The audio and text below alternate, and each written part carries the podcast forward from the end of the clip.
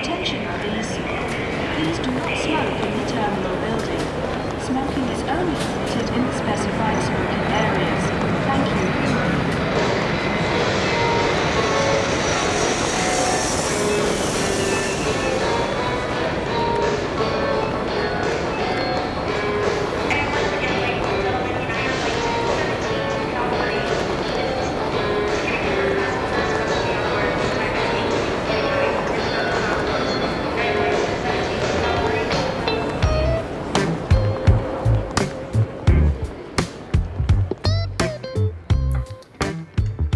Olá, gente querida! Sejam muito bem-vindos e bem-vindas a mais um episódio do nosso queridíssimo podcast Passagens. Essa nossa viagem em comum, essa nossa jornada por temas, por experiências, por textos, por acontecimentos da teologia, da cultura, da política, da sociedade, trazendo o nosso coração, a nossa fé a nossa espiritualidade para fazer diálogos improváveis, diálogos inéditos, diálogos arriscados em torno dos temas da nossa contemporaneidade. Eu sou Felipe dos Anjos e é um prazer muito grande dividir esse tempo, esse espaço e esse percurso com todos e todas vocês. Esse episódio especialíssimo que nós construímos no meio de uma semana super conturbada para a política nacional.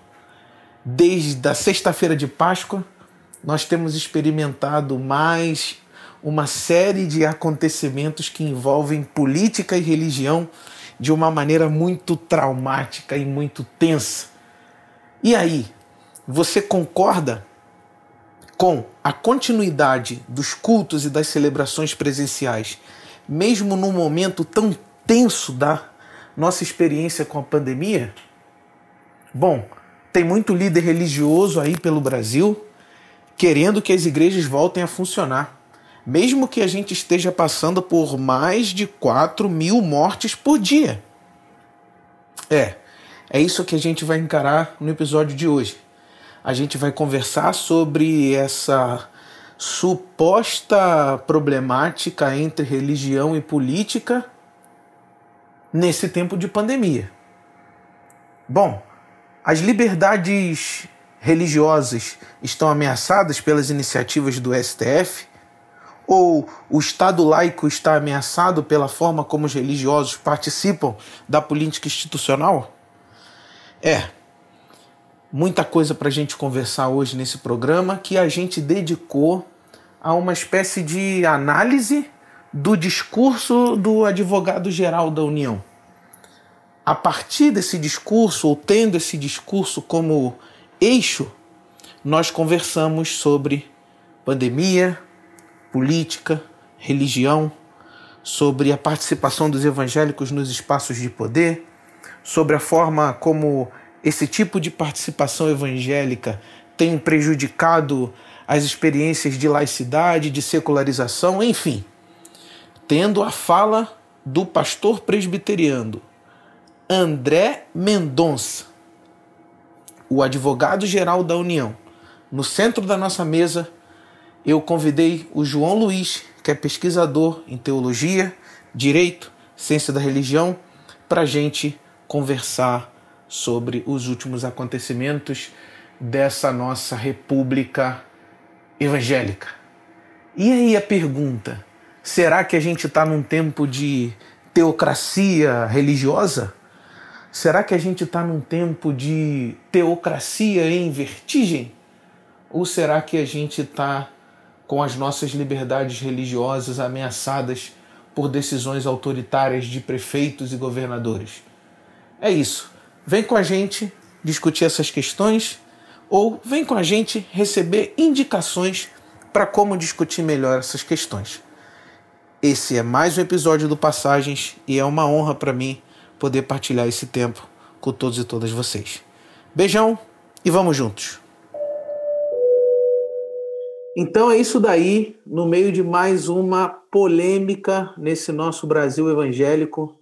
Estamos aqui em mais um episódio do Passagens Podcast com o nosso convidado especial de hoje, João Luiz, João Luiz Moura, para a gente conversar sobre direito, política, religião, teologia e esse e essa polêmica, João, que já nos acompanha há uma semana, pelo menos desde sexta-feira passada, que é esse ou esses julgamentos que decidem sobre se governadores e prefeitos podem proibir a realização de cultos religiosos. Mas antes da gente entrar profundamente nessa questão, eu gostaria de te dar as boas-vindas e que você dissesse para a gente aqui quem é você, é, qual é o seu interesse, qual é a sua formação, qual é, o, qual, enfim, qual é o seu qual é o seu desejo em relação a toda essa temática. Seja bem-vindo ao nosso Passagens e diz para a galera quem é você. É isso aí, valeu Felipe, bom dia, boa tarde, boa noite, não sei que horas que você está ouvindo aí esse podcast, eu sou o João, queria dizer primeiramente que é um, é um prazer e um privilégio estar aqui nesse espaço do Ibabe Cidade, né, um, um espaço no qual eu pertenço e, sobretudo, respeito muito. Eu acho que o Passagens está é, tá conseguindo um lugar bastante interessante de, de trazer uma discussão qualificada sobre problemas teológicos, políticos contemporâneos. Então, é um prazer enorme estar aqui. Bom, eu sou, eu sou teólogo de formação, educador, agora estou é, concluindo uma graduação em Direito, né? Ah, o meu interesse de pesquisa atualmente é a constituição do sujeito no neoliberalismo, né? Estou pesquisando isso, né? Uma interface com economia, é, religião e direito, né? E atualmente sou membro do grupo de pesquisa é, do professor Alisson Mascaro, na Universidade de São Paulo, e também do professor Silvio Almeida, na Universidade Mackenzie, né? ambos é, no campo do direito. É, então, acho que é basicamente isso. Legal, legal, João. Então, assim, a sua formação já traz todas as interfaces que a gente precisa para discutir esse momento complexo que a gente está vivendo. Bom, a galera já sabe que aqui no Passagens a gente tenta trazer questões contemporâneas e levar as opiniões ou as percepções da teologia e da espiritualidade para além dos limites da confessionalidade, é, adentrando aí questões de política, questões de direito, questões de economia, questões de literatura. E a gente está nessa nossa deriva, nessa nossa viagem para tentar compreender o contemporâneo e pensar o que, que a religião, o que, que a teologia pode oferecer de contribuição para pensar o contemporâneo. E desde a última sexta-feira, nós estamos envoltos e envolvidos num dilema num dilema político ou num dilema jurídico no nosso país, que são os julgamentos. Eu vou dizer no plural, porque você já vai explicar por que, que eu estou dizendo no plural, mas são os julgamentos que decidem se governadores e prefeitos podem proibir a realização de cultos religiosos. Essa problemática claro, está colocada dentro de um dilema maior da ideia de liberdade religiosa, da ideia do Estado laico, que são questões que a gente poderia e talvez a gente toque ao longo desse programa. Mas a ideia desse julgamento é contrariar, ou a ideia que levou a esses julgamentos é de contrariar certas políticas sanitárias que tentam conter o contágio da Covid-19 é, nesse nosso país, de mais de 340 mil mortes já, um número de óbitos que vem crescendo diariamente. E esses, esses dois pedintes, não sei se é assim que fala, esses dois pedintes entraram aí com medidas para que o STF julgue se governadores e prefeitos podem proibir a realização de cultos religiosos. Explica para gente, João, que loucura é essa o que, que está acontecendo aí no âmbito institucional, no âmbito jurídico, no, no que tange a, essas, a esses julgamentos? É, eu acho que a primeira coisa você já faz, já fala aí, né, Felipe, que, bom, trata de duas questões fundamentais hoje sendo discutidas no, na Suprema Corte do Brasil. É, e aí eu acho que é importante dizer dessas distinções, do ponto de vista do direito, que aquela decisão do ministro Nunes Marques é, na última sexta-feira, ou seja, aquela decisão que autorizava a abertura de templos religiosos, foi uma decisão ingressada em julho do ano passado pela Ana Júri, né, a DPF 701. Então, foi sobre essa DPF que o ministro Nunes Marques é, proferiu uma decisão de, de caráter liminar. E eu queria explicar exatamente o que, que é isso. Bom, o que, que é uma DPF?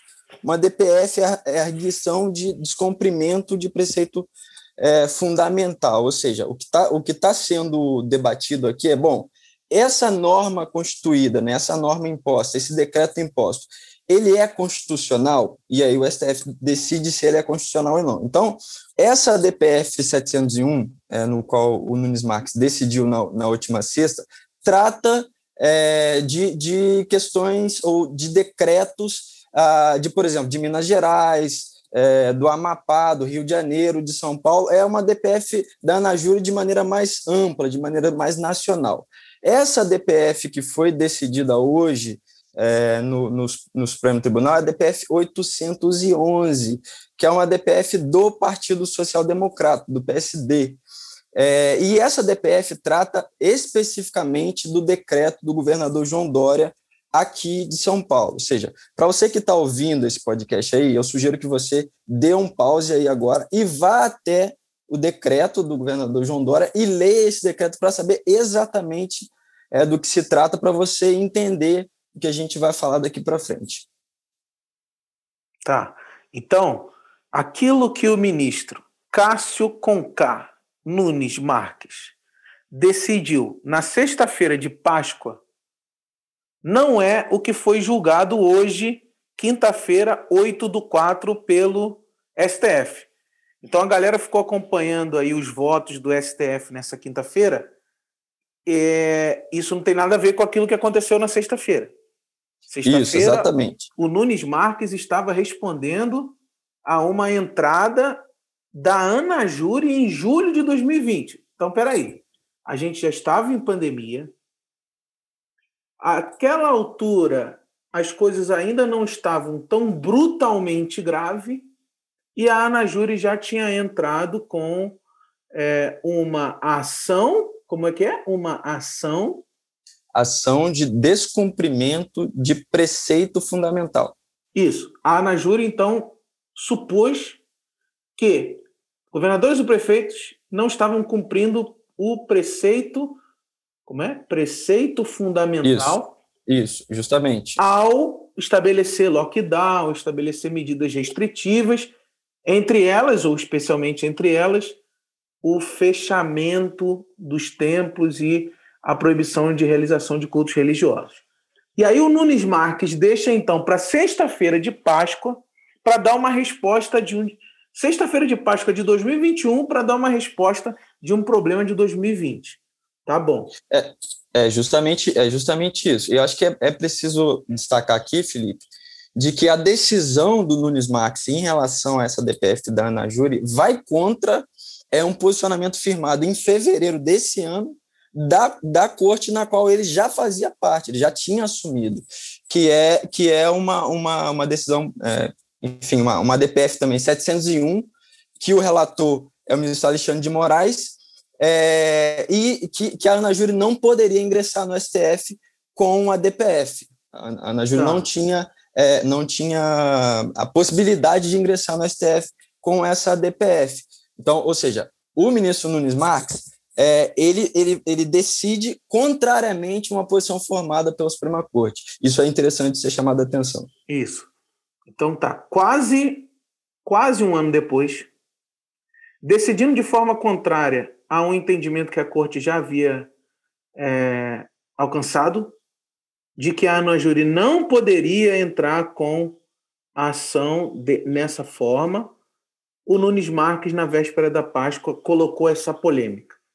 Tá, antes da gente tentar entender os jogos políticos e teológicos que estão envolvidos nessas manobras e que são protagonizados por esses agentes aí, eu queria te perguntar qual é a celeuma, João? O que que a Ana Júri, o que que a Ana Júri queria? O que que o que que eles, o que que os evangélicos querem agora diante dessa ADPF em relação ao Dória?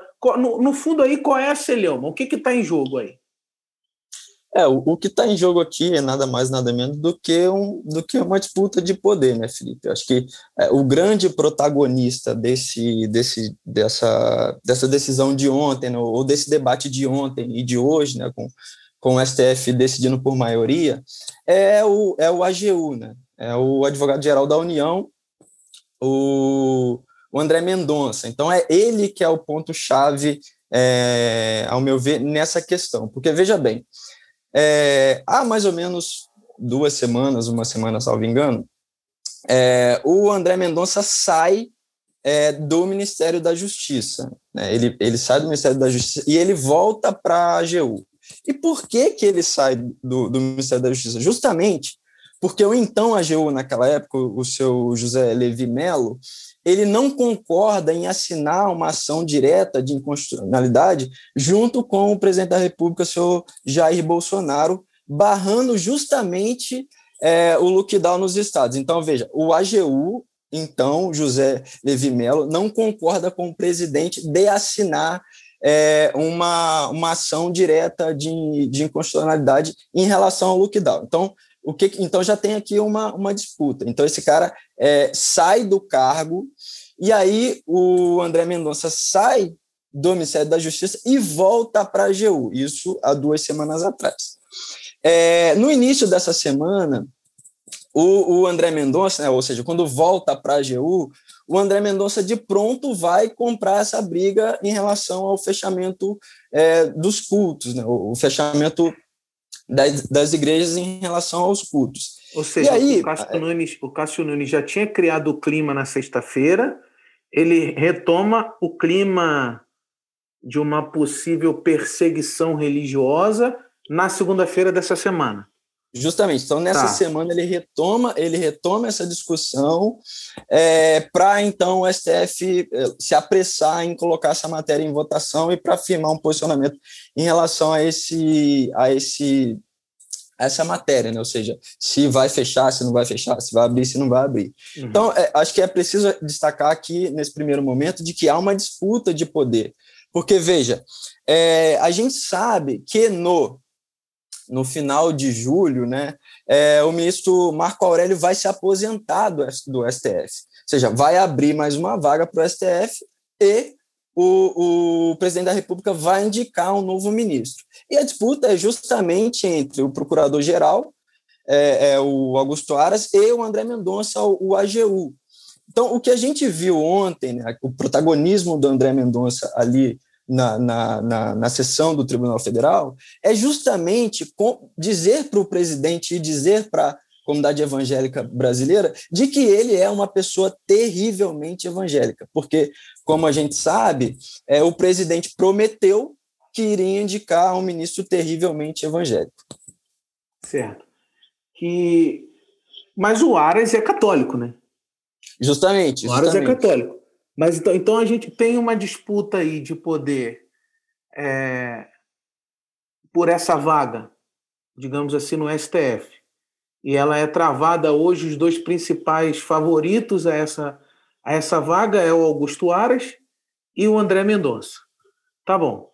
Agora, ajuda a gente a entender, João, nesse jogo que a política tem feito com o direito e com a religião, como é que a Anajure se posiciona aí nesse tabuleiro.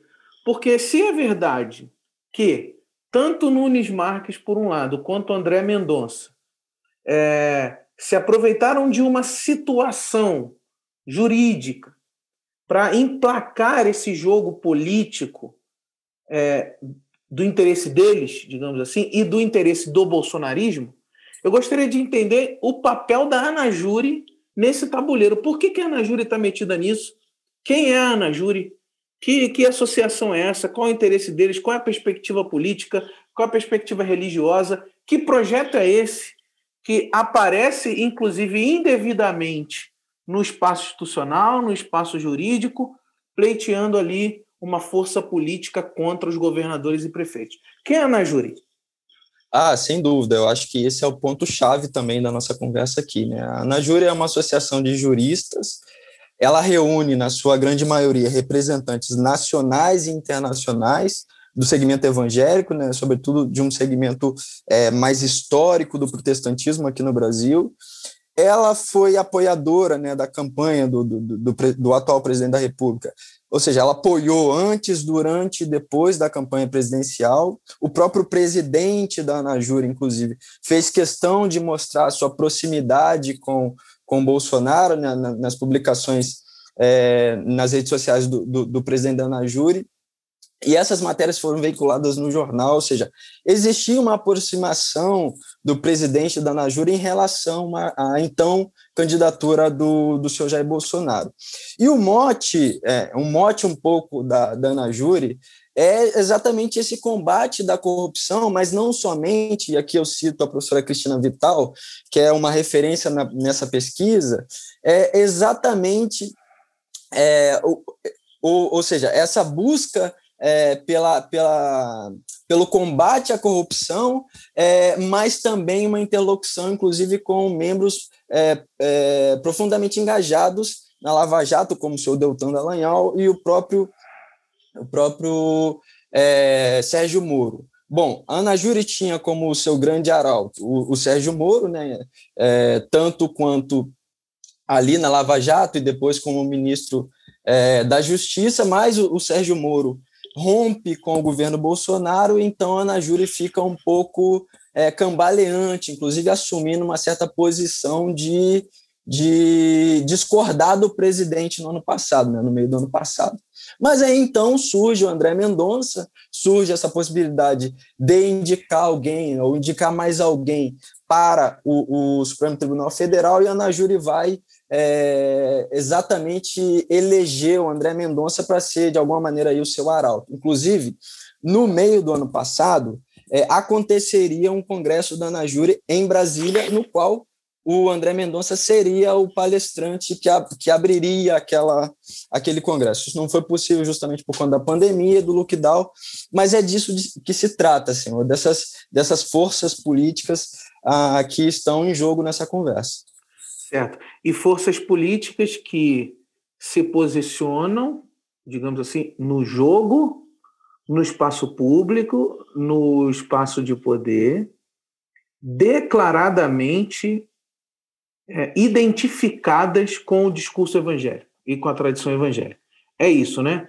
O André Mendonça, um pastor presbiteriano, que já já falaremos sobre o discurso dele ontem, no, no julgamento da, da DPF do Dória aí. Já já falaremos sobre isso, mas a gente tem, então, por um lado, um pastor presbiteriano, por outro, uma Associação Nacional de Juristas Evangélicos, disputando espaços de poder e, eu diria mais, disputando determinações centrais, tanto para a política nacional, quanto, no caso atual, para determinação de políticas de cuidado à saúde pública, políticas e medidas sanitárias, porque afinal de contas nós estamos vivendo uma pandemia devastadora no nosso país, um momento super crítico, e aí a gente tem dois atores evangélicos, duas representatividades evangélicas focadas em debater se podemos ou não se devemos ou não realizar cultos públicos, ajuntamentos públicos, abertura de templos e manutenção dessa cerimônia, dessa liturgia é, no nosso país. Quer dizer, a discussão central dos dois principais representantes das forças evangélicas na política nacional é uma discussão sobre se podemos ou não aglomerar se devemos retomar os nossos cultos, se devemos retomar as nossas reuniões. É isso. Eles estão engajados nisso. Eles dedicaram as duas últimas semanas a esse tipo de, de intervenção no espaço público. Tá. Beleza. Esse é, é o contexto. Tem, é, tem uma questão aqui também, Felipe, que eu acho que é importante de ser dito, que é tem uma figura que une é, esses dois lados que até então não eram unidos, né? Essa união começa em 2010 justamente com a figura de Damares Alves, né? Quem é Damares Alves? Porque tem uma, tem uma outra tem uma outra institucionalidade aqui importante, que é a Frente Parlamentar Evangélica. É, a Damares, em 2010, ela era secretária da frente e ela começa um diálogo com então, o deputado Jair Bolsonaro, tentando unir os interesses da, da, da, da, da FPE com os interesses do, do, do seu Jair Bolsonaro, então deputado federal. E aí, nessa articulação toda, nasce, por exemplo, o Kit Gay, que é aquela grande campanha que, Dam que Damares faz junto com o Jair Bolsonaro, junto com a Frente Parlamentar Evangélica. Então, veja, há uma confluência desses atores, e aí aparece, então, a Ana Júri em 2012, né? a Ana Júri nasce em 2012, um pouquinho antes ali daquelas, daquelas manifestações de 2013, né, de julho de 2013. Damares é o grande elo que une é, Bolsonaro né, e todo esse espectro é, violento e conservador é, com é, o movimento evangélico. Então, acho que é importante também lembrar a atual ministra da Mulher, Direitos Humanos etc. Certo. Essas são as representações desse campo evangélico mais hegemônico, e como nós falamos, já debateremos isso um pouco mais a fundo aqui no decorrer do nosso programa, mas como já falamos, eles estão interessados em medidas contrárias às medidas sanitárias e às medidas de prevenção de contágio implementadas por governadores e prefeitos. Eles querem voltar a reunir, eles querem que os templos permaneçam abertos. E eles estão utilizando o discurso de violação da liberdade religiosa para fazer essa disputa no espaço público.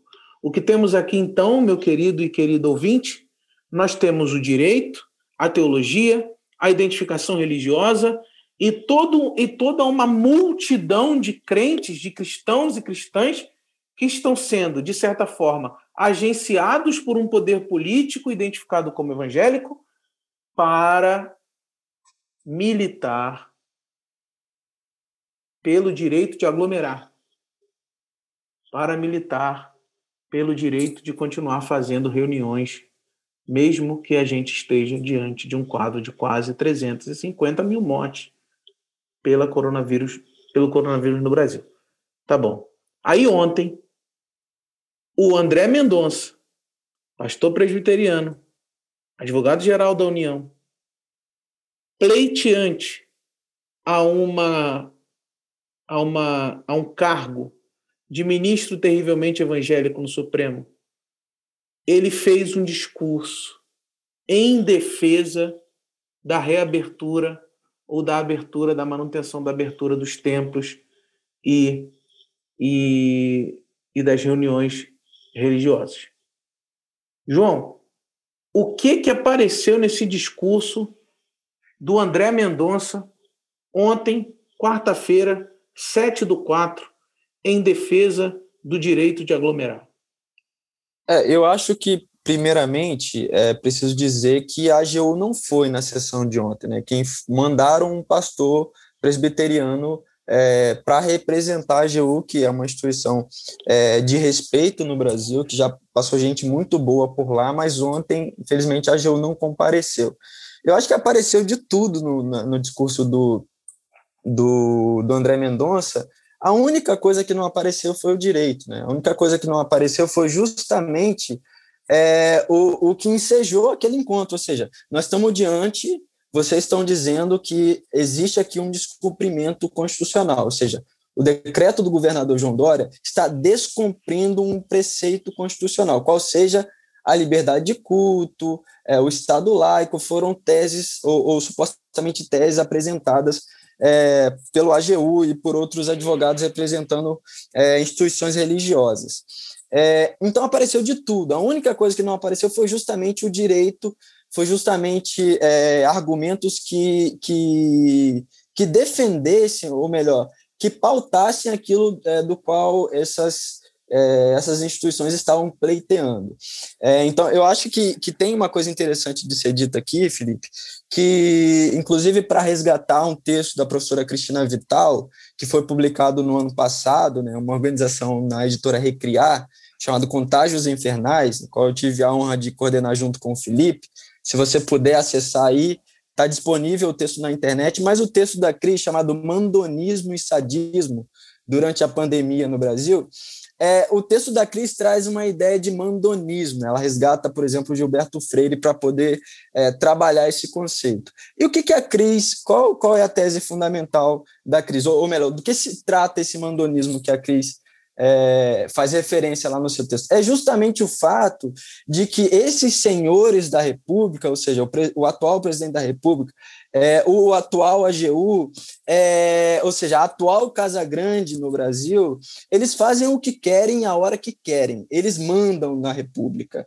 E por que, que, que esse mandonismo aparece de novo ontem com a fala do, do, do André Mendonça? Porque justamente ele não mobiliza nenhum, é, nenhum aparato jurídico para justificar a sua fala. Pelo contrário, ele mobiliza texto bíblico, ele mobiliza alguma coisa da cabeça dele, mas, ou seja, ele faz o que ele quer. E a gente sabe que, constitucionalmente, é, é, a sessão de, um, de uma Suprema Corte é uma sessão solene. Existe um rito, existe, existe um jeito de se apresentar é, naquele plenário e um jeito de argumentar. E esse jeito foi, é, foi completamente ignorado é, pelo, pelo então é, AGU André Mendonça. E é isso que, é, para um pouco para dizer mais desse mandonismo, é exatamente isso que o atual presidente da República faz. Né? Ele, toca, ele troca ministro da Saúde na hora que ele quer, ele troca é, diretor da Polícia Federal na hora que ele quer, ele troca ministro da Justiça na hora que ele quer, ele faz o que ele quer.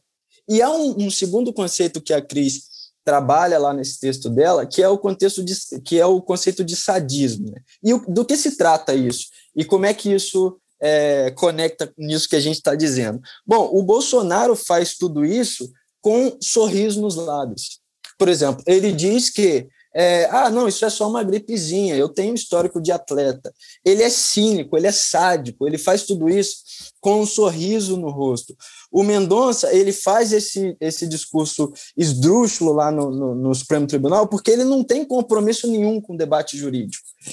Para ele, dane-se o direito, dane-se a Constituição, o controle de constitucionalidade, o que ele quer é o poder. O que ele quer é o que ele quer e é isso que ele vai fazer, e ele faz isso é, com um sorriso nos lábios. É, então, eu acho que tem várias coisas para a gente debater nesse, nesse discurso dele de ontem, mas o que eu queria pontuar é que apareceu de tudo, menos o direito.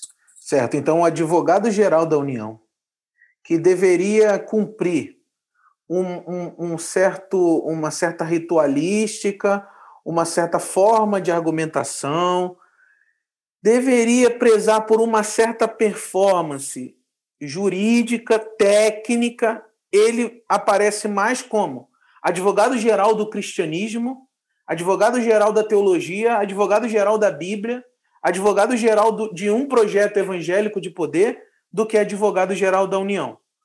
E ele, e ele, então, além de um erro, digamos assim, técnico processual, a gente tem uma, uma explicitação de uma, de uma de uma liberdade para jogar com o direito como quer, quando quer, para o que quer.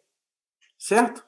Um jogo explícito aí, um jogo, uma, uma, um jogo explícito, um jogo falso, um jogo.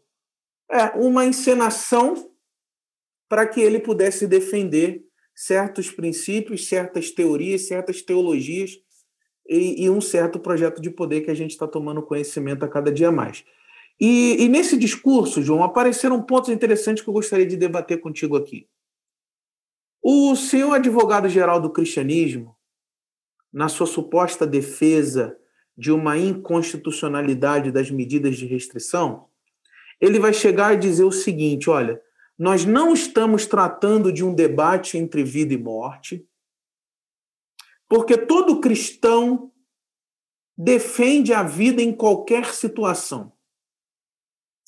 Todo cristão sabe e reconhece o risco da pandemia. Então ele vai dizer: olha, nós concordamos com isso, nós, nós partimos desse preceito aqui. O cristão defende a vida em qualquer situação, o cristão sabe e reconhece o risco da pandemia. Então a gente não quer colocar isso em discussão. A questão é: Procede? Procede que todo cristão, todo evangélico brasileiro, todas as igrejas, todas as, religi todas as lideranças, todas as denominações estão comprometidas em reconhecer e, e reconhecer, prevenir, se proteger dos riscos dessa pandemia? É, é, digamos assim, doutor advogado, é procedente essa tese? Se é que dá para chamar isso de tese? É, justamente, eu acho que não existe uma tese, né? existe, um, existe uma apologética. Né? O, o advogado-geral da União ontem foi é, ao plenário da Suprema Corte para defender uma posição é, teológica, uma posição ideológica, seja lá o nome que, que queira dar para isso. Mas do ponto de vista do direito, não há absolutamente nenhuma tese. E é engraçado que, além de, de isso ser óbvio, há também algumas obviedades que ele traz logo no início da fala dele, que a gente pode, por exemplo, pensar. Por exemplo, quando ele diz que nós não estamos tratando de um debate entre vida e morte. Bom, no início do voto do, do ministro é, Gilmar Mendes, logo na sequência de que todos falaram, né, o, o, o ministro Gilmar Mendes mobiliza um raciocínio que eu acho que é completamente plausível, que ele diz assim, bom, eu acho que é, com, com, é, com data vene, né, com todo respeito, eu acho que o senhor AGU estava em Marte, deve ter viajado de lá para cá. O senhor falou aí de, de, de pegar é, avião, viajar de avião, etc. E tal, o senhor devia estar em Marte. E eu concordo com o ministro Gilmar Mendes, porque hoje, dia 8 de abril de 2021, nós estamos chegando na marca de 400 mil mortes é, em decorrência da pandemia de Covid-19 no Brasil. São 400 mil mortes. Ou seja, não se trata de um debate entre vida e morte, seu Gil.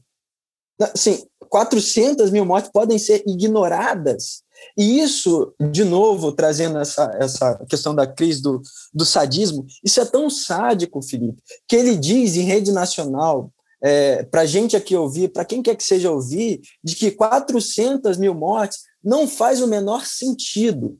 É isso que ele está dizendo. Ele diz assim: ó, não se trata de um debate entre vida e morte, ou seja, não se trata de 400 mil mortes. Eu não estou interessado nisso. O que eu estou interessado é se a minha igreja vai poder fazer um culto ou não.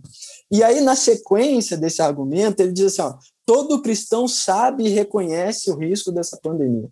Se, essa, do ponto de vista lógico, tá bom? A gente nem não vou nem entrar na teologia, mais para frente a gente faz isso. Mas do ponto de vista lógico, se todo cristão soubesse ou reconhecesse o risco da pandemia, é, a Anajure, é, enfim, é, essas instituições é, religiosas de pastores e igrejas, elas não ingressariam no Supremo Tribunal Federal é, ajuizando uma ação contra é, uma medida de prevenção de contágio. Ou seja, do ponto de vista lógico, não faz o menor sentido.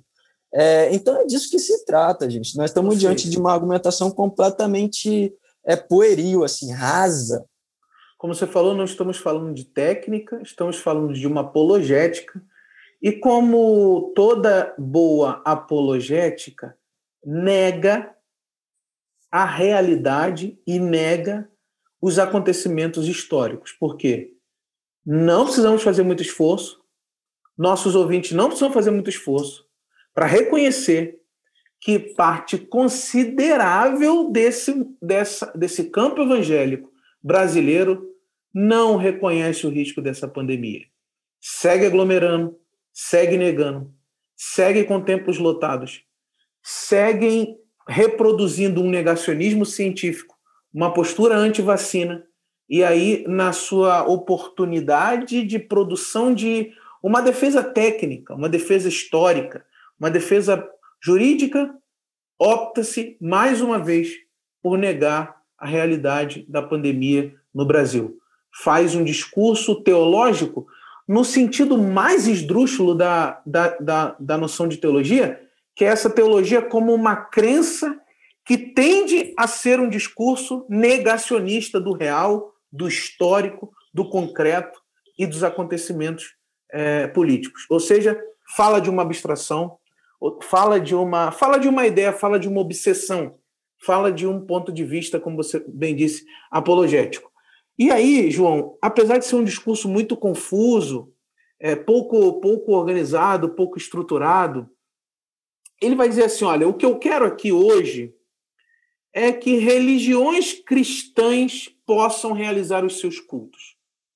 Quando eu chamo André Mendonça de advogado-geral do cristianismo, é porque se se tratasse de uma discussão sobre liberdade religiosa, eu perguntaria ao seu advogado-geral do cristianismo o seguinte: por que você está militando no interior de um Estado que deveria obedecer performances de laicidade, de secularização? Por que, que você está militando aí dentro como advogado-geral da União por religiões cristãs? Ou seja, o advogado-geral do cristianismo, ele não fala, ele não fala dos, das, das demais tradições religiosas, ele não fala das celebrações judaicas, ele não fala das, das celebrações de religião é, de matriz afro-brasileira, ele não fala de nenhuma outra expressão. Ele fala do cristianismo como se fosse absolutamente natural conduzir um discurso teológico e um direito privado de uma religião, de uma religião, na voz de um advogado-geral da União. E aí, João, nessa parte é bizarro porque ele vai ele vai tentar explicar com argumentos bíblicos e teológicos o que significa a igreja para o cristão. Primeiro, eu gostaria que você comentasse que tendência é essa? Que, que, que procedimento é esse de, de Estado, certo? Que procedimento de Estado é esse que sai em defesa de uma confissão religiosa, que sai em defesa de um modelo apenas de religião, é, para supostamente defender a liberdade dessa religião? O que está acontecendo, João, com o nosso Estado laico, com os nossos conceitos de liberdade religiosa, com os nossos conceitos de pluralidade religiosa? O que está acontecendo? Que Estado é esse? A gente está à beira de uma, digamos assim, de uma, de uma teocracia de baixo clero? É isso que está acontecendo? Assim, porque eu não consigo entender como é que um sujeito que é o advogado-geral da União pode considerar normal que se chegue a defender religiões cristãs dentro de uma apresentação para o Supremo Tribunal Federal. O que está acontecendo aí, João? Eu acho que, bom, em, na década de 60, 70, 80, surgiu no Brasil, na, na sociologia, né, na economia, surgiu uma tradição que hoje a gente chama de pensamento social brasileiro.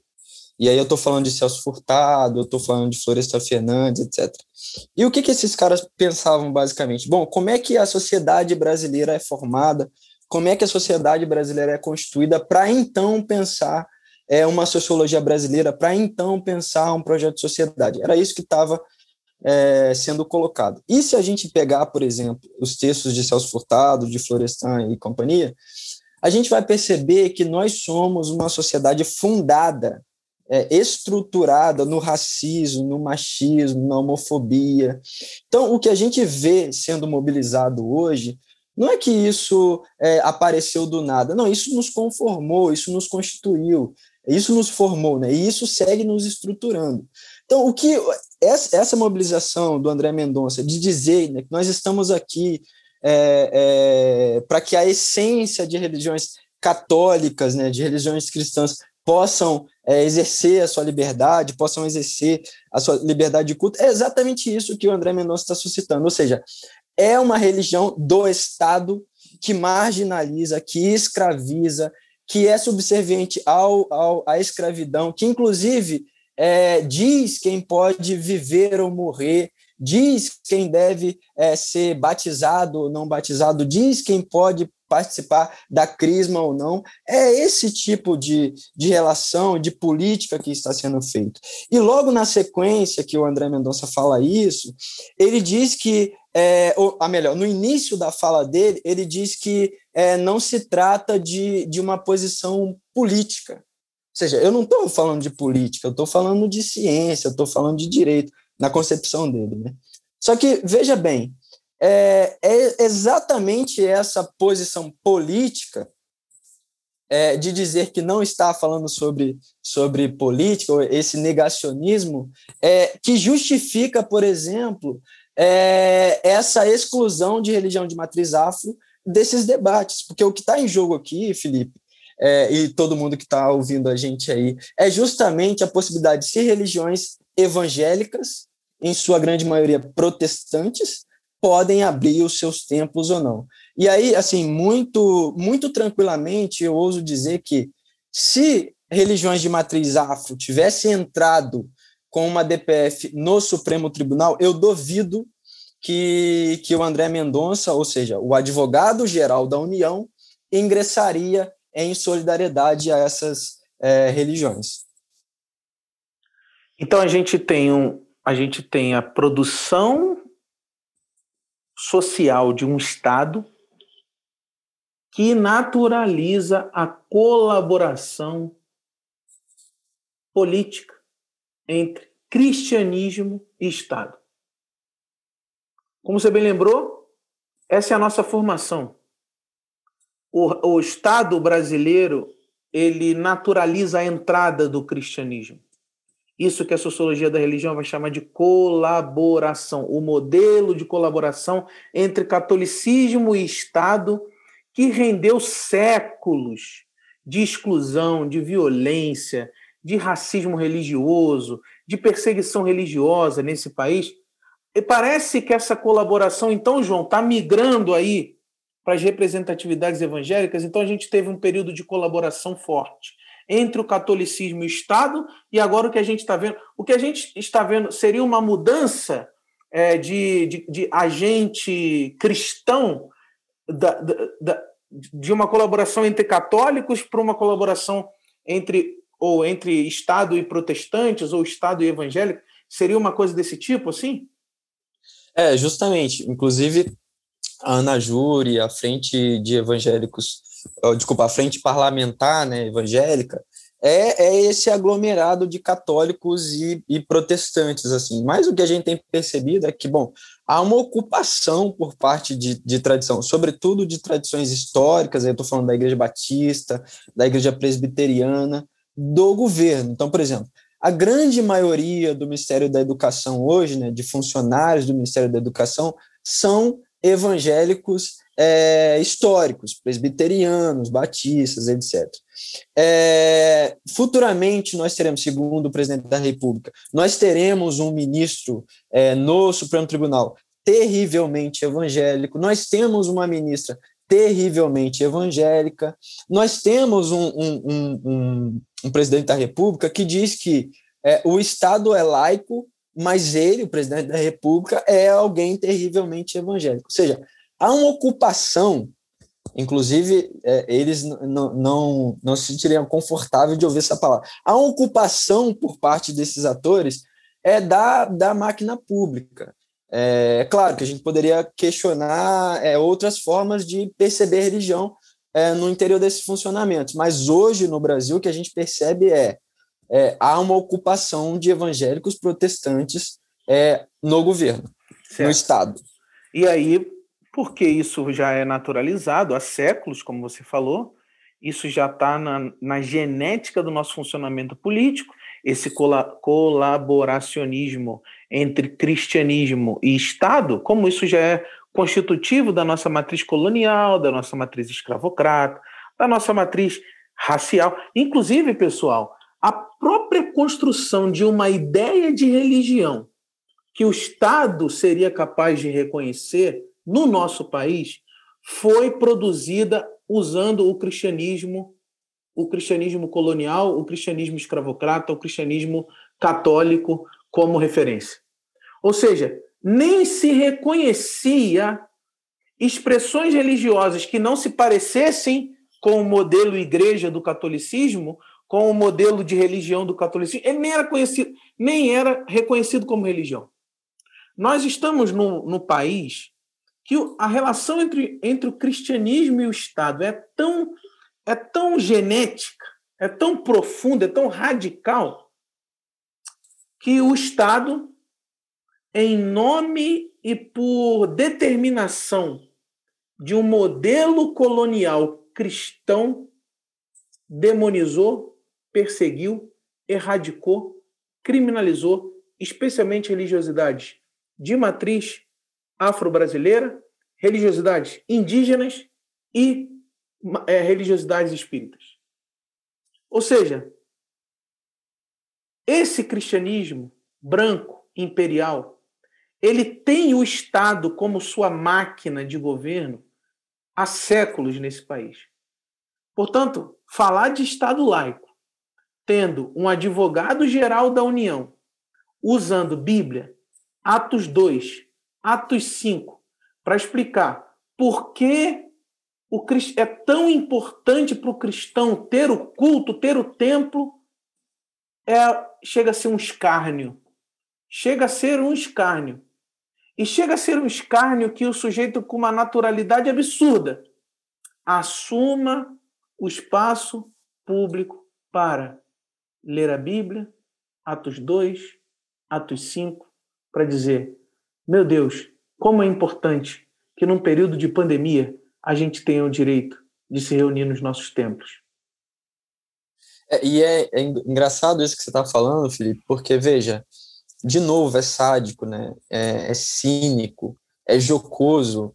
É, o, o, o, André Mendonça ele não faz jus nem à tradição é, que, que da qual ele vem, que é a Igreja Presbiteriana. Porque, veja, por que, que a gente tem que se reunir em um templo se o sacerdócio é universal, se a espiritualidade não está é, circunscrita dentro de uma igreja, dentro de um templo, que é otorgada por, uma, por um sacerdócio.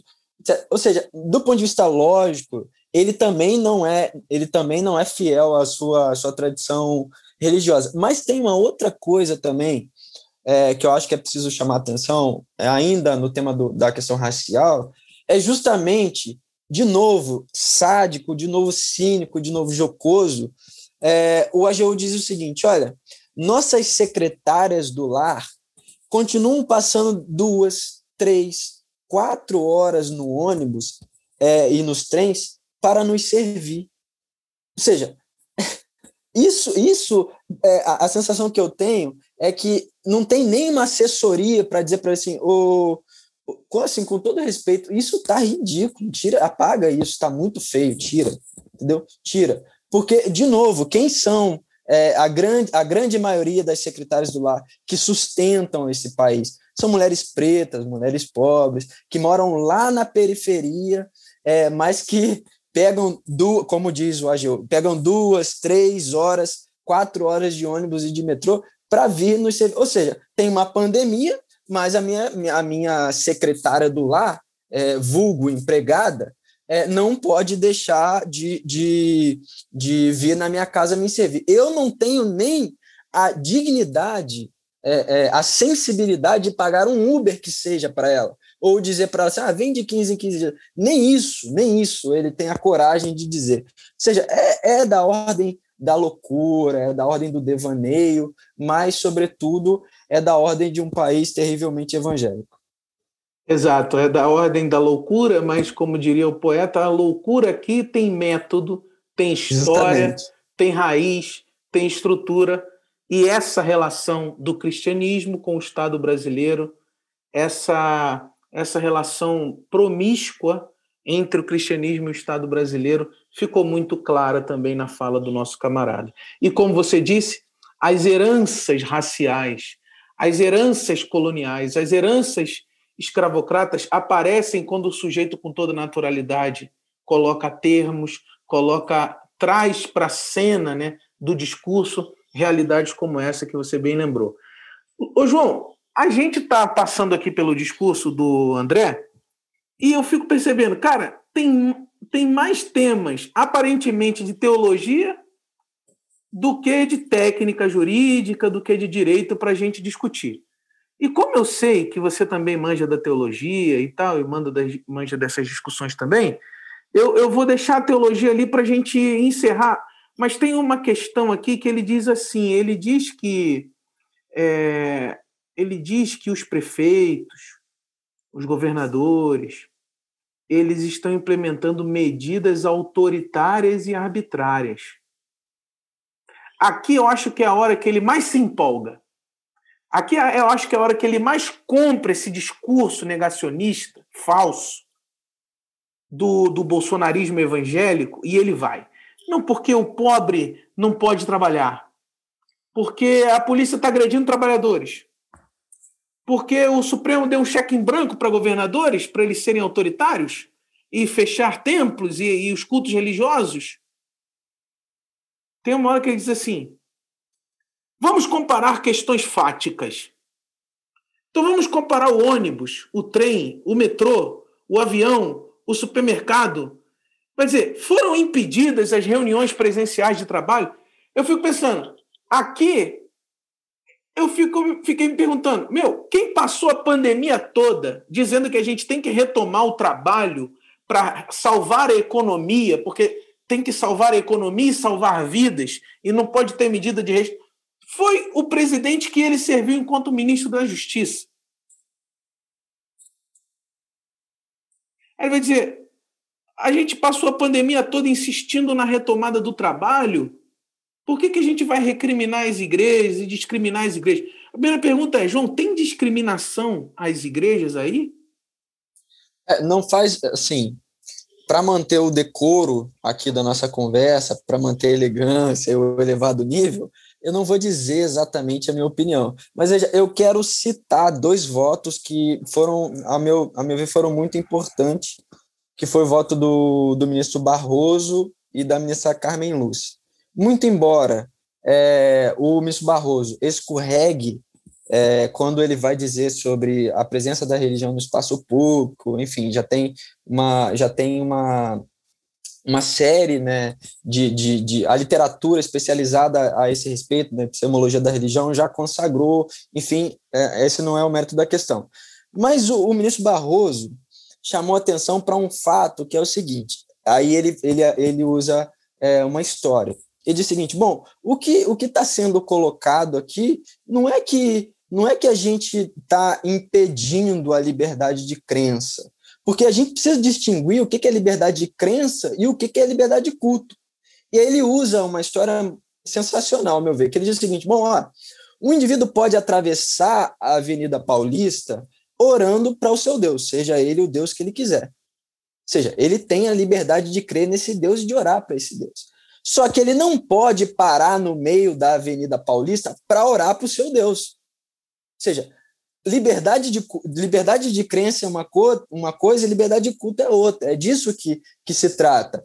E aí, ou seja, tem, tem essa diferença. E aí tem uma outra coisa que a ministra Carmen Lúcia falou também, que eu achei que foi sensacional. Ela disse o seguinte: bom, quando houveram decretos por ocasião do Natal, dizendo que as pessoas não deveriam sair, não deveriam fazer grandes reuniões e tal, ninguém se insurgiu falando que os prefeitos estavam contra a família.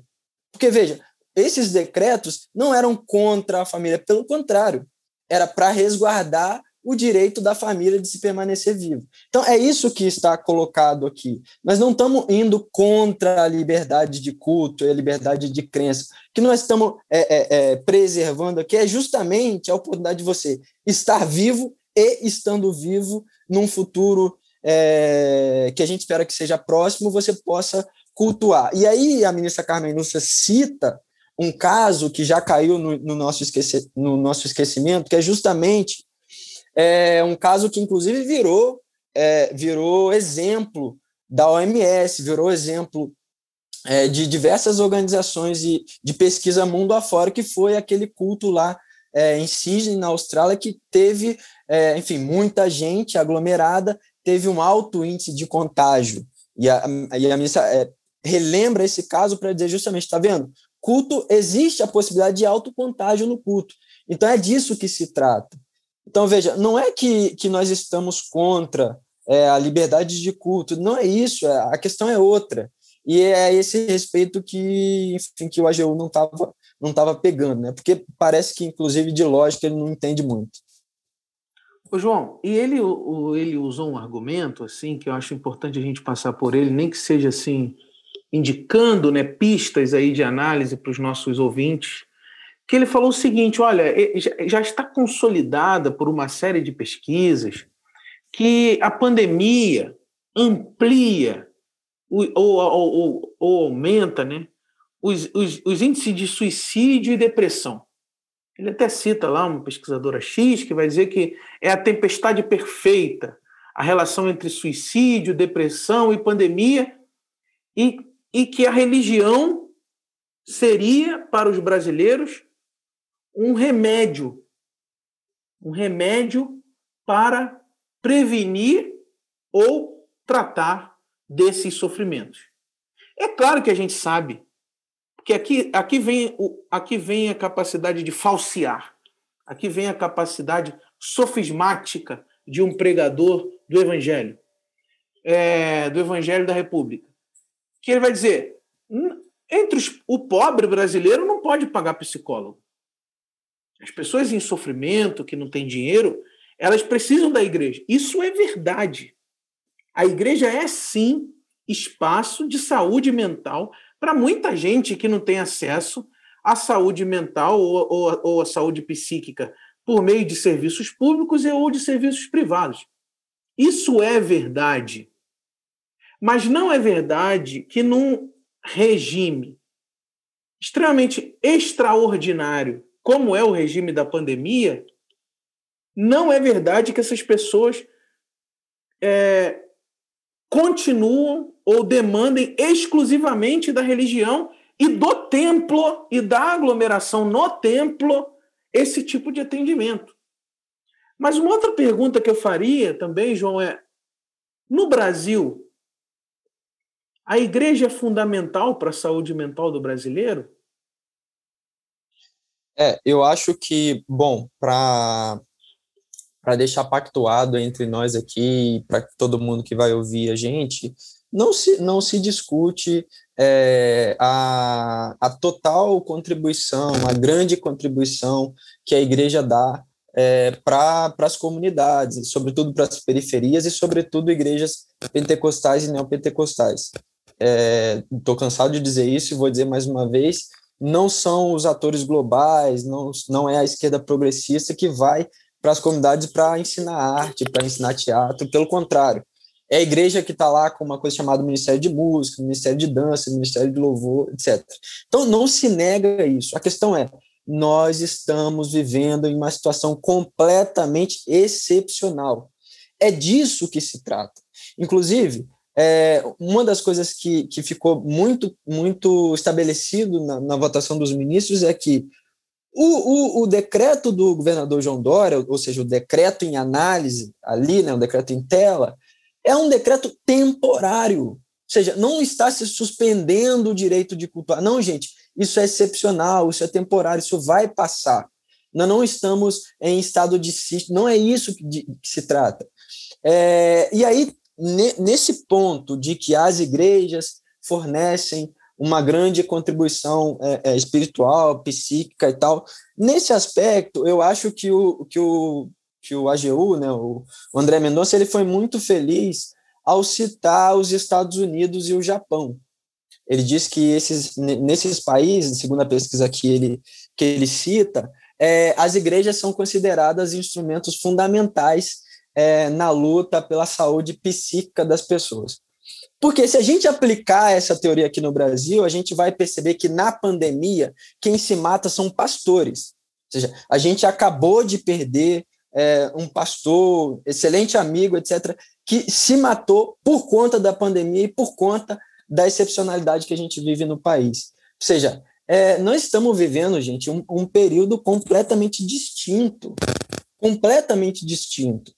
É, e esse período, inclusive, vai requer de nós técnica, requer de nós reconhecimento de que a ciência precisa atuar é, de, maneira, de maneira contundente. Ou seja, é, por mais que um pastor é, é, se ofereça, ofereça o seu ouvido, ofereça o seu aconselhamento, requer um tratamento científico do caso. É por isso que a gente tem psicologia, é por isso que a gente tem a psicanálise, é por isso que clínicas públicas estão pipocando ao longo do país que você entra lá, faz o seu cadastro e pode virtualmente ser, ser consultado. É disso que se trata. E mais uma vez, né, inclusive marca é, do nosso tempo. Negar isso é de novo colaborar para as 400 mil mortes é, que a gente vive hoje no país.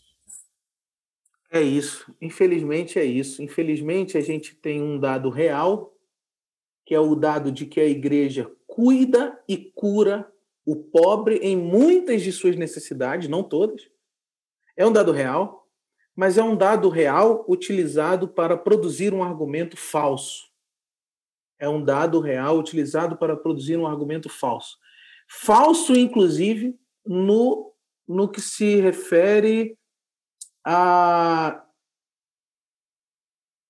a, a, capacidade exclusiva ou a capacidade diferenciada que a igreja teria para lidar com os efeitos da pandemia. Não teria e não terá. Serviços religiosos em si, eles não, por serem religiosos, eles não imunizam do contágio é, da Covid, mas eles também não imunizam dos contágios psíquicos e dos contágios mentais, dos adoecimentos mentais que uma situação excepcional como essa nos causa. Não é e não será exclusiva e diferencialmente a religião responsável por cuidar dos impactos dos sofrimentos dessa pandemia. Então, acho que é, além de ser negacionista, além de ser raso, além de ser obtuso, tem um dado aqui que é um, é um dado, inclusive, de manipulação mesmo, de dados e de procedimentos para o tratamento de sofrimento, de saúde mental e de saúde psíquica, é, de sofrimento e saúde nesses casos excepcionais, como é o caso da pandemia. É...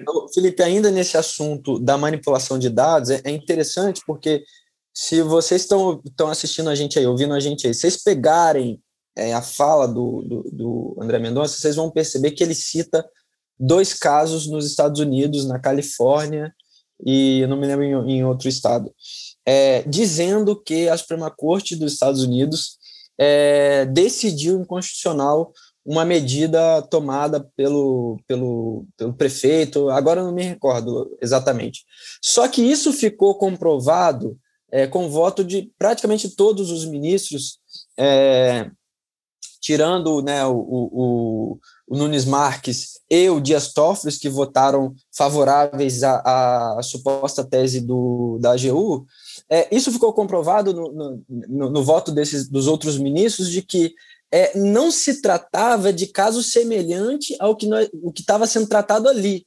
Ou seja, naquela, naquela decisão lá dos Estados Unidos, o que se tratava era de fato de uma medida é, preconceituosa, de uma medida inconstitucional, porque de fato suspendia direitos constitucionais é, de liberdade de culto, de liberdade. Ou seja, é você pegar um fato e pervertê-lo completamente em função é, da sua, da, do seu prazer, assim, do seu bel prazer. E, de novo, mandonista. Sim.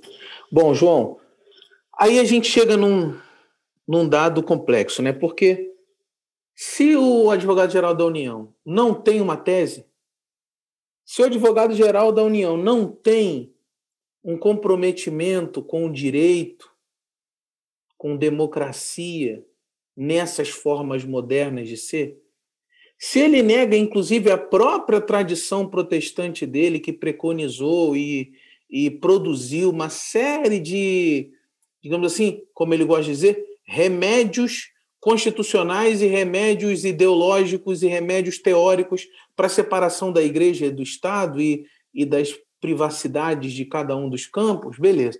Se ele não teve conta disso, ele ainda ele ainda jogou no lixo, digamos assim, uma narrativa teológica importantíssima tanto para o Novo Testamento quanto para os protestantes, que é a ideia de que não, nós não precisamos de templo para adorar a Deus.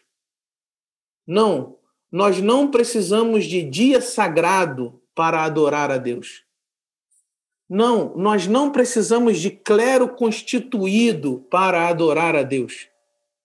Desde o discurso bíblico a respeito de Jesus de Nazaré, que nós cremos que a adoração é em espírito e em verdade, independente de lugar, independente de tempo, independente de templo, independente de poder religioso instalado, instituído. Mas ele insistiu nessa tese ele insistiu na tese de que não há cristianismo sem casa de Deus, quando muito claramente e muito simplesmente o cristianismo, ou pelo menos a fé que segue o movimento de Jesus, sempre anunciou a possibilidade de um Deus habitar relações, de um Deus habitar corporeidades como casa, e não mais a existência de um templo geograficamente situado, economicamente sustentado, é, um templo que sustenta, inclusive, a economia de uma religião. Então, além de, além de falsear juridicamente, além de falsear politicamente, o nosso advogado-geral do cristianismo não soube fazer nenhuma defesa dos princípios básicos dessa fé no mundo.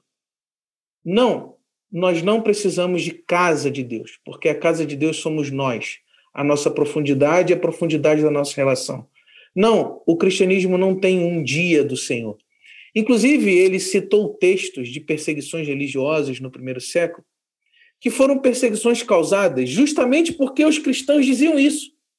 Justamente porque Estevão disse que Deus não habita templos feitos por mãos humanas, que os religiosos do templo, que os economistas do templo, que os legalistas do templo assassinaram Estevão em nome de Deus.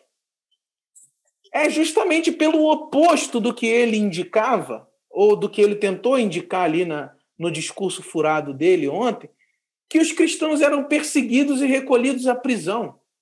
Porque perguntavam para os cristãos onde está o seu templo, onde está o seu Deus, quando é o seu culto, quem é o seu clero, e eles diziam: não, nós não temos um templo porque nós somos o templo.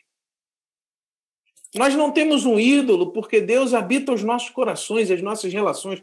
Ou seja, é inclusive negacionista do próprio cristianismo. Então, eu gostaria de concluir essa, essa, essa nossa apelação teológica né, no final, para dizer que a fé em Jesus existe e resiste a todas as tentativas, a todas as produções políticas que tentam institucionalizá-la, que tentam transformá-la num poder pertencente ao clero, pertencente ao templo, pertencente ao dia sagrado, ao livro sagrado, às pessoas sagradas, às liturgias sagradas. A fé cristã excede, resiste a todas essas tentativas. Então, é, eu gostaria de terminar esse programa nosso de hoje, né? Ou terminar esse, esse, essa parte mais densa do nosso programa, lembrando isso. É, ele negou o direito, ele negou o protestantismo enquanto tradição de separação de igreja e Estado, e ele negou também elementos fundamentais da memória do cristianismo. É, à luz do cristianismo, não há culto a Deus sem vida comunitária, mas vida comunitária não significa templo. Vida comunitária não significa igreja reunida ao domingo. Vida comunitária não significa liturgia evangélica. Vida comunitária não significa cristianismo do poder, cristianismo do império. A vida comunitária extrapola necessariamente, inclusive necessariamente, esses formatos. A vida comunitária demanda que, nesse exato momento, a comunidade não se reúna por amor à vida de cada uma das partes da comunidade para que elas não estejam expostas ao contágio e ao risco de morte. Comunidade, comunidade, vida em comunidade acontece inclusive nessa ética de proteger o outro de um risco de morte, nessa ética de proteger o outro de uma exposição à doença, nessa ética de proteger pessoas vulneráveis, pessoas com comorbidades é, em nome de Deus, protegê-las em nome de Deus, inclusive. Eu diria, João, que nem na lógica de culto do Antigo Testamento, esse tipo de reunião de risco seria chamada de culto. Porque, por exemplo, se você retorna à tradição do, do, do texto de Levítico, se você não está em condição de saúde, se você não está em condição íntegra de saúde, não se reúna no culto para não contaminar o outro, para não expor o outro aos, aos seus fluxos contagiantes, contaminantes. Então, se preserve, fique em casa, se preserve. Então, ele, ele, nega, ele nega toda a tradição que ele diz representar. Essa é a síntese. Ele é um negacionista de todas as tradições que ele diz representar. Ele não representa o direito, ele não representa o protestantismo e ele também não representa essa memória do cristianismo e do segmento de Jesus. Além de tudo, eu gostaria de destacar, nesse final, que há uma outra falácia. A ideia de que verdadeiros cristãos não estão dispostos jamais a matar pela sua fé. Bom, não é isso que a gente enxerga na história.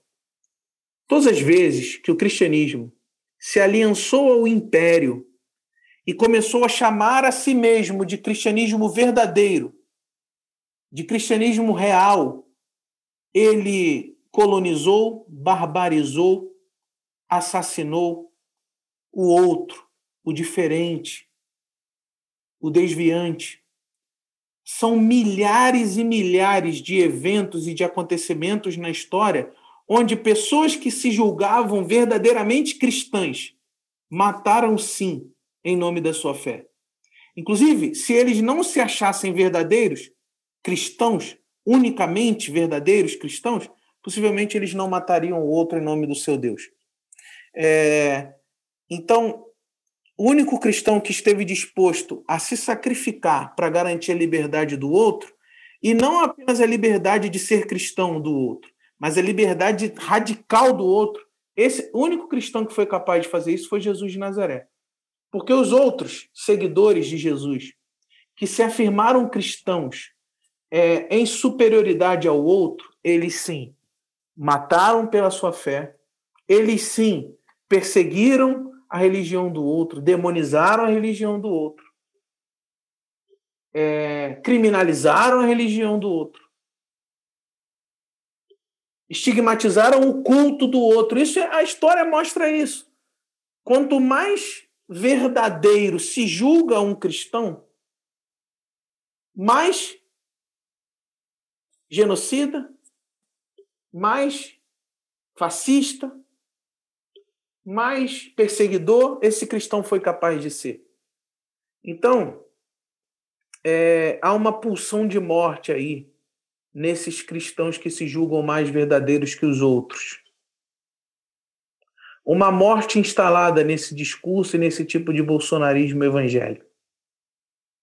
Talvez seja por isso que eles sempre se refiram a temas como martírio, sacrifício e morte, porque eles guardam um amor à morte no fundo das suas éticas e no fundo dos seus discursos.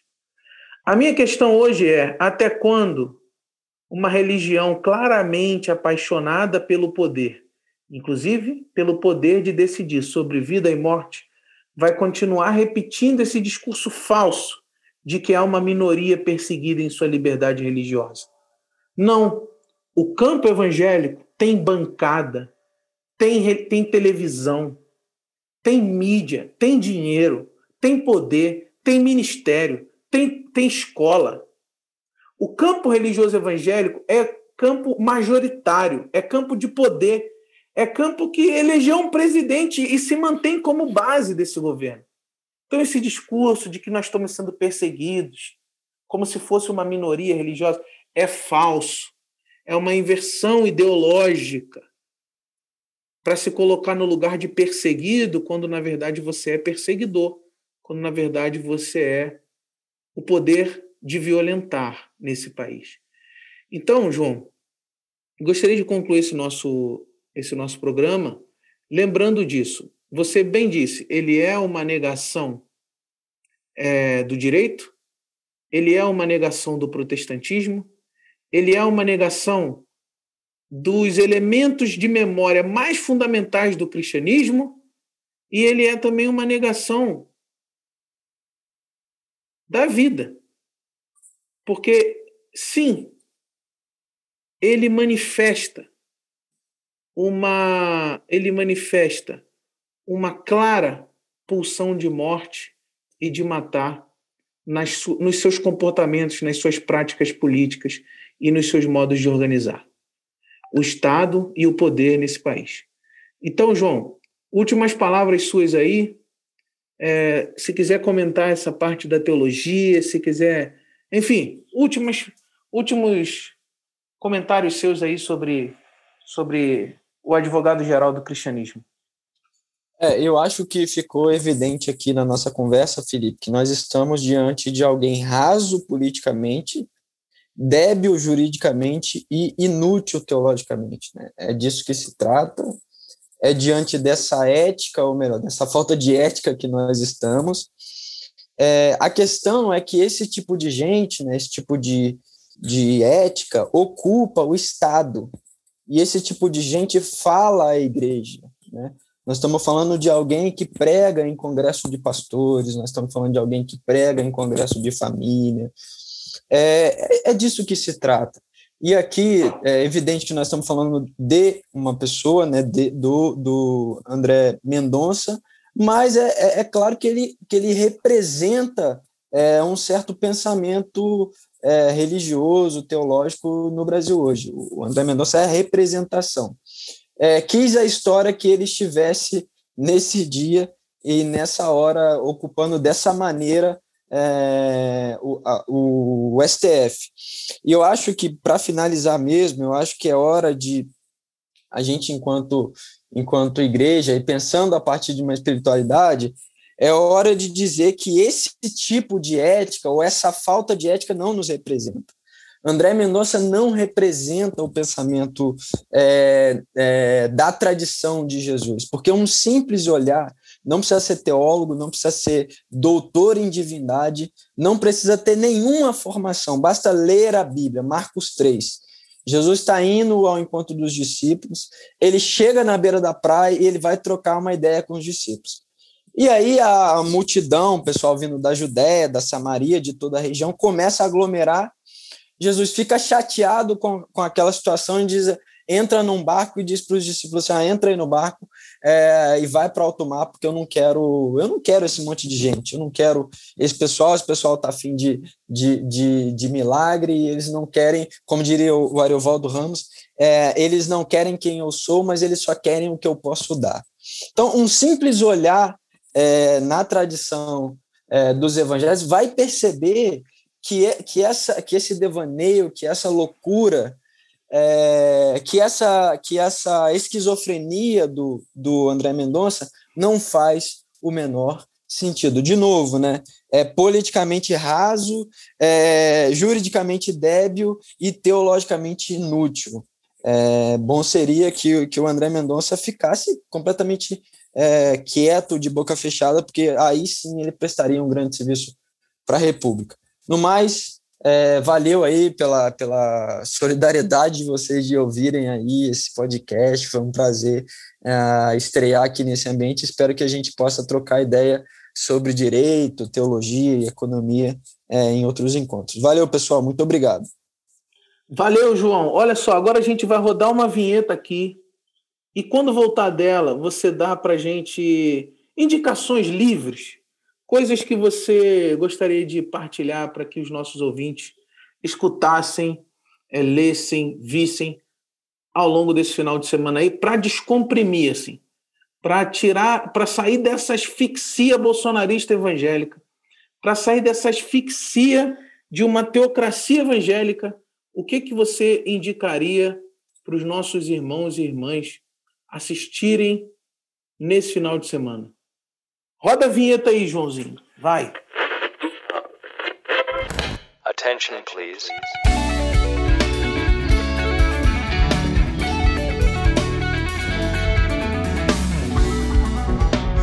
Então, eu queria indicar é, duas coisas.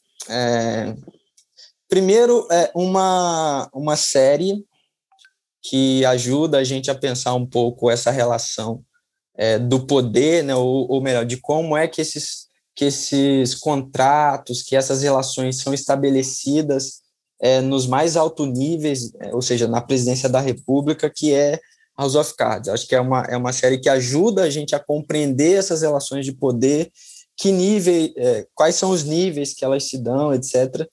E um livro, eu queria indicar um livro que ajuda a gente também a pensar esse problema político, mas, sobretudo, a pensar um problema que está é, intimamente e diretamente ligado a tudo isso que a gente conversou hoje, a tudo isso que a gente vem vendo no Brasil, que é Teologia Negra, um sopro antirracista do espírito, é, do Ronilson Pacheco. Eu acho que, sobretudo, é um texto que denuncia o racismo que nos estrutura, ou seja, que nos conforma, que de alguma maneira está em nós, mas também anuncia um horizonte de esperança, que é uma coisa que eu sempre tenho tenho falado, acho que é, é muito bom de repetir isso, o deserto não é, não é um destino, o deserto é uma passagem. Acho que é isso que o texto do Ronilson também indica para gente. Embora o racismo nos estruture, mas ele também é uma coisa é, dentro da qual a gente pode romper, a gente pode empreender fuga, a gente pode ir em direção é, a uma nova sociedade, né? uma terra prometida, uma terra que emana leite e mel. Acho que é isso, Felipe. É isso aí, Joãozinho. Valeu, obrigado pelo papo. Estamos aqui até altas horas, espero que vocês curtam esse programa. E é isso aí. Grande abraço. Valeu, valeu Joãozinho, valeu Dani, obrigado equipe. Até mais.